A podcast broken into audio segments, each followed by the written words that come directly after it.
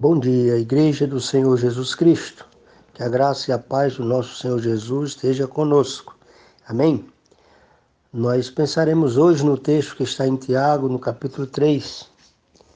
Vamos ler a palavra do Senhor que diz: Meus irmãos, muitos de vós não devem ser mestres, sabendo que seremos julgados de forma mais severa. Todos tropeçam em muitas coisas se alguém não tropeça no falar, esse homem é perfeito e capaz de refrear também seu corpo, ou seu corpo inteiro. Se, colocar, se colocamos freios na boca dos cavalos para que nos obedeçam, então conseguiremos dirigir-lhes o corpo todo. Vede também os navios em boa, embora tão grandes e levados por ventos impetuosos, são conduzidos por um pequeno leme para onde o timoeiro quer. Assim também a língua é um pequeno membro do corpo, mas se gaba de grandes coisas. Vede como um grande bosque é incendiado por uma faísca. A língua também é um fogo, sim, como um mundo de maldade ela é colocada entre os membros do corpo ou do nosso corpo, contamina todo o corpo e põe em chama o curso da nossa existência, sendo por sua vez posta em chamas pelo inferno. Pois toda espécie de feras, aves, répteis e animais marinhos doma-se e tem sido domada por gênero humano. Mas nenhum homem pode domar a língua, é um mal que não se pode conter, está cheia de veneno mortal. Com a língua bendizemos o Senhor e Pai, e com, e com ela maldiçoamos os homens feitos à, à semelhança de Deus. Da mesma, da mesma boca procedem bênção e maldição. Meus irmãos, isso não deve ser assim. Será que da mesma fonte podem jorrar água doce e água amarga? Meus irmãos, acaso uma figueira pode produzir azeitonas ou uma videira figos? Tampouco uma fonte de água salgada pode dar água doce. Quem entre vós é sábio e tem conhecimento? Mostre suas obras pelo seu bom procedimento e em humildade de sabedoria. Mas não vos orgulheis nem mintais contra a verdade. Se tendes inveja amarga e sentimento ambicioso no coração. Essa não é a sabedoria que vem do alto, mas é terrena, animal e demoníaca.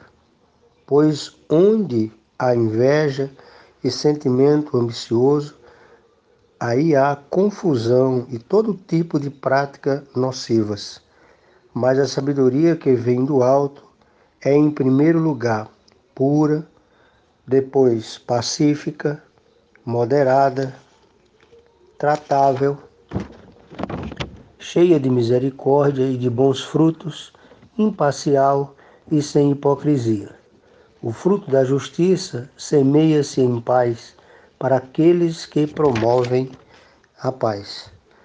Meus queridos, nessa passagem, que é uma, um sermão aqui do pastor Tiago, né, irmão de Jesus, no qual nós é, já ouvimos e lemos todo o texto, esse capítulo em específico ele vai falar dos cuidados que devemos ter com a língua. E é muito interessante porque ele começa trabalhando no nosso coração a ideia de que se nós é, tivermos uma ideia, ou quem tem uma ideia de ser mestre, que preste atenção, né? E ele estava falando para os mestres, ele estava falando para os apóstolos, né? Porque ele era o pastor da igreja primitiva, conforme está ali escrito em Atos no capítulo 15, que ele preside ali aquela, aquela assembleia, não é? Então ele diz: Meus irmãos, muitos de vós não devem ser mestres, sabendo que seremos julgados de forma mais severa. Então, aqueles que se dizem mestre, ou aqueles que querem ser mestre, eles devem também ter essa mentalidade, que será julgado de forma mais severa, uma vez que ele está se denominando, né? Uma vez que ele está se denominando mestre. Porque aqueles que Deus separar para esse fim, ou para ser mestre, é ele que vai cobrar, é ele que vai realmente é, tratar essas pessoas. Então, às vezes, muita gente, ou muitas pessoas, querem ser mestres, né? Querem se destacar. Só que esquecem desse detalhe, que serão julgados pelo Senhor, serão julgados de maneira mais severa. Então, o que nós temos, principalmente nesse momento que estamos vivendo, é muita gente se dizendo mestre, muita gente tendo aí a, é, lições, atuações para o povo, todo mundo tem uma palavra, todo mundo conhece a Deus, todo mundo tem uma coisa para Deus, mas esquecem que serão é, julgados, que serão trabalhados pelo Senhor, né? de maneira mais severa. Então ele fala o seguinte: por que, que o texto Tiago está dizendo isso? Parece tão pertinente para nós, né? Ele está dizendo justamente porque ele diz assim: olha, todos nós tropeçamos em muitas coisas, né? Todos tropeçamos em muitas coisas, isso é normal. Todos nós temos pecado, todos nós temos dificuldade. Mas ele diz assim: se alguém não tropeça no falar, esse homem é perfeito e capaz de refrear também o seu corpo inteiro. Ou seja, aquela pessoa que não tropeça no falar, que faz as coisas conforme a vontade de Deus, que diz aquilo que Deus quer que diga, que prega aquilo que Deus quer que pregue, que ensina aquilo que Deus quer que ensine, essas pessoas, segundo o texto sagrado, são considerados homens perfeitos, né? E capazes de refrear também o corpo inteiro. Ou seja, Deus dá a capacidade de que aquele que sabe frear a língua, aquele que sabe controlar a sua língua, Deus lhe dá também a capacidade de controlar o seu corpo inteiro, de limitar-se é, dos pecados e etc e tal, né? E ele vai dar o exemplo. Se nós colocamos freio na boca dos cavalos para que eles obedeçam, então conseguiremos dirigi-lo para onde ele para onde ele vai, né? E ele vai dar o exemplo do navio, né? Que também é, é um tão grande, uma tão grande ferramenta, mas que tem um pequeno, né, um pequeno leme que o timoeiro, aquela pessoa que controla o navio, leva o navio para onde ele quer, né? Porque o navio é grande, mas tem um controle. Do mesmo jeito que a língua é dessa forma, né? Um pequeno membro no corpo, mas se gaba de grandes coisas. Vede como grandes bosques é incendiado por uma fagulha. Ele está dizendo, a língua é aquele pequeno membrozinho do corpo, mas que é capaz de se gabar de grandes coisas, né? Tem muita gente se gabando, muita gente falando demais, não é? E ele vai nos dando um alerta especial com relação a isso, né? Com relação a, a essa preocupação. E ele vai dizendo que a língua se gaba demais, né? E, e ele dá o exemplo que um bosque, por mais enorme que seja, ele, o incêndio ele começa por uma pequena fagulha. Né? Ele está falando aqui do poder de destruição que tem a língua. Assim também a língua, né, dessa forma, ele diz aqui, também é um fogo. Sim, como um mundo de maldade. Ela coloca, ela é colocada entre os membros do nosso corpo, contamina todo o corpo e põe em chama o curso das nossas, da nossa existência, sendo, por sua vez, posta em chamas pelo inferno. Está vendo que, que alerta que Tiago nos dá aqui com relação ao cuidado, ou os cuidados que devemos ter com a nossa língua. E hoje as pessoas, por, por estar fazendo isso de forma online, ou por estar fazendo isso por mensagem, etc., acham que não, não são palavras. São palavras sim, são palavras escritas. A, a, o meio de comunicação é isso. Ele pode ser por meio visível, pode ser por áudio, pode ser escrito. Isso é palavra. Né? Isso é o poder da palavra. E a palavra automaticamente ela vai sair nessa simbologia aqui do poder da língua. Né? Então, pois toda espécie de férias, de, de aves, de répteis, de animais marinhos domam-se e têm sido domados pelo gênero humano. Então veja qual poder né, a língua tem, qual poder tão forte que a língua tem em relação a isso. Mas nenhum homem, diz a palavra aqui no versículo 8, nenhum homem pode domar a língua. É um mal que não se pode conter. Está cheia de veneno mortal. Não devemos nos enganar. A língua é isso aí que o Senhor diz. Ela está cheia de veneno mortal. A Bíblia chega a dizer que a boca fala do que está cheio o coração.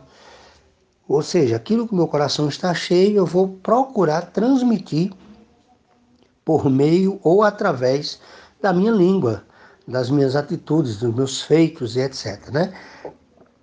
Então ele diz: é com a língua que nós bendizemos o Senhor e Pai. Né? Todo mundo bendiz o Senhor, todo mundo né, faz uma, uma alegria com relação a Deus, Deus é tudo na minha vida e etc e tal, mas é com a mesma língua que as pessoas maldizem o outro ou uns aos outros, que segundo a Bíblia, essa outra pessoa é a imagem de Deus.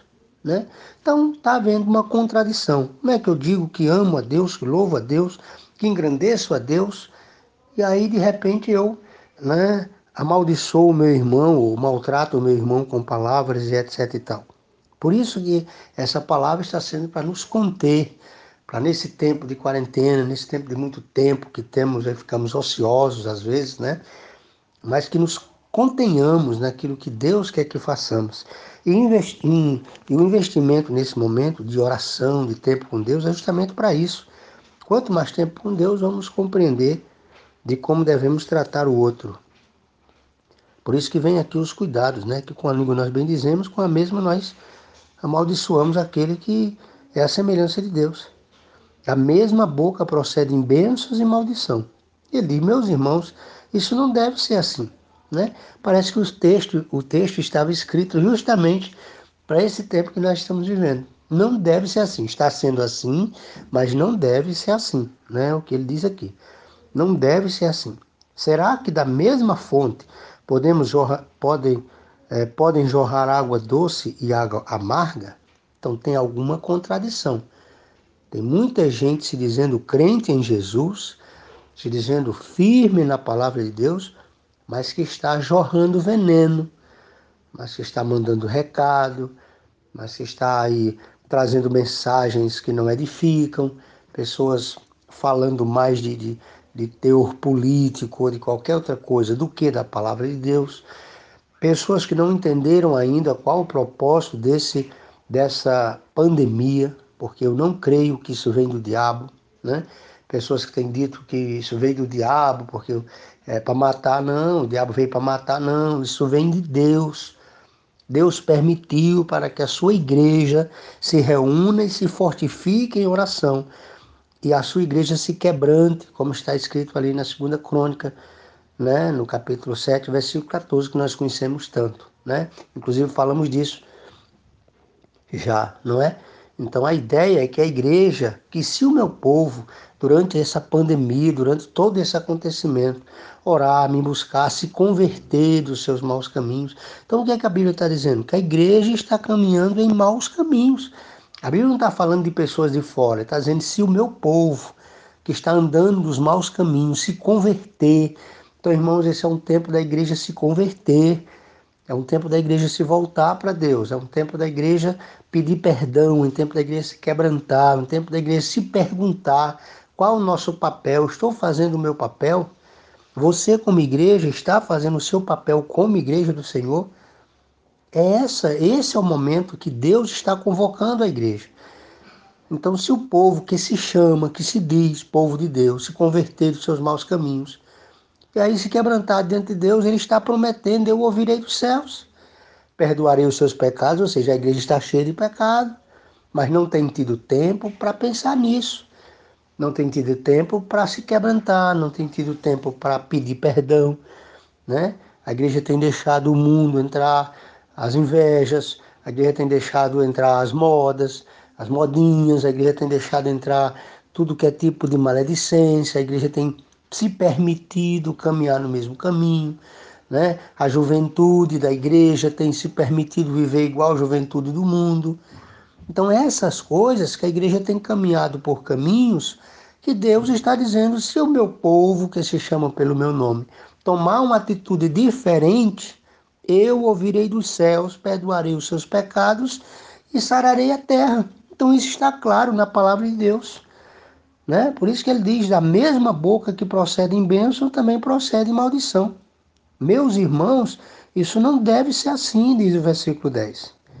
E aí ele diz: será que é possível jorrar da, da, de, uma, de, uma, de uma fonte água doce e salgada ao mesmo tempo? Acaso uma figueira pode produzir azeitonas e uma videira figos? Não. Né? Tampouco uma fonte de água salgada pode dar água doce? Não. Eu lembro que eu levei esse texto aqui na igreja alguns meses atrás. Não, irmãos. Não tem como produzir as duas coisas. A igreja do Senhor é um ambiente de produção, de louvor e adoração. Jesus disse quando chegou na, na, no templo do Senhor que aqueles homens estavam fazendo ali de um, de um, de um camelódromo, né? de um lugar de vendas, de um lugar de, de, de arrecadação de dinheiro. E Jesus disse: A casa do meu pai será chamada casa de oração e vocês têm transformado em covil de ladrões. Jesus repetiu ali uma frase de Isaías de que a casa do Senhor seria chamada casa de oração. Não é?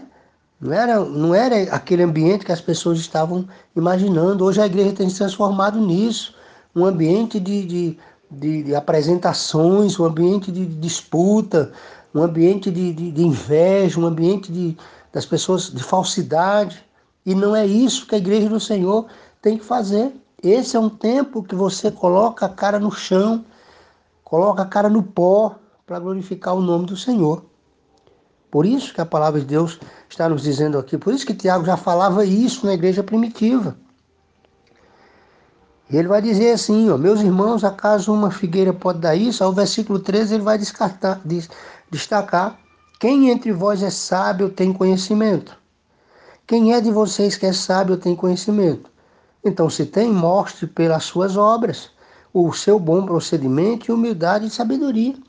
Então, quem tem conhecimento, quem é mestre, mostra isso com as obras, com humildade, com conhecimento, com sabedoria, com apoio, com ajuda. Não é se apresentando, é mostrando pelas atitudes. É que está, o que está faltando na igreja do Senhor. Né? Quem, quem entre vós é sábio e tem conhecimento, ele faz uma pergunta, então mostre né?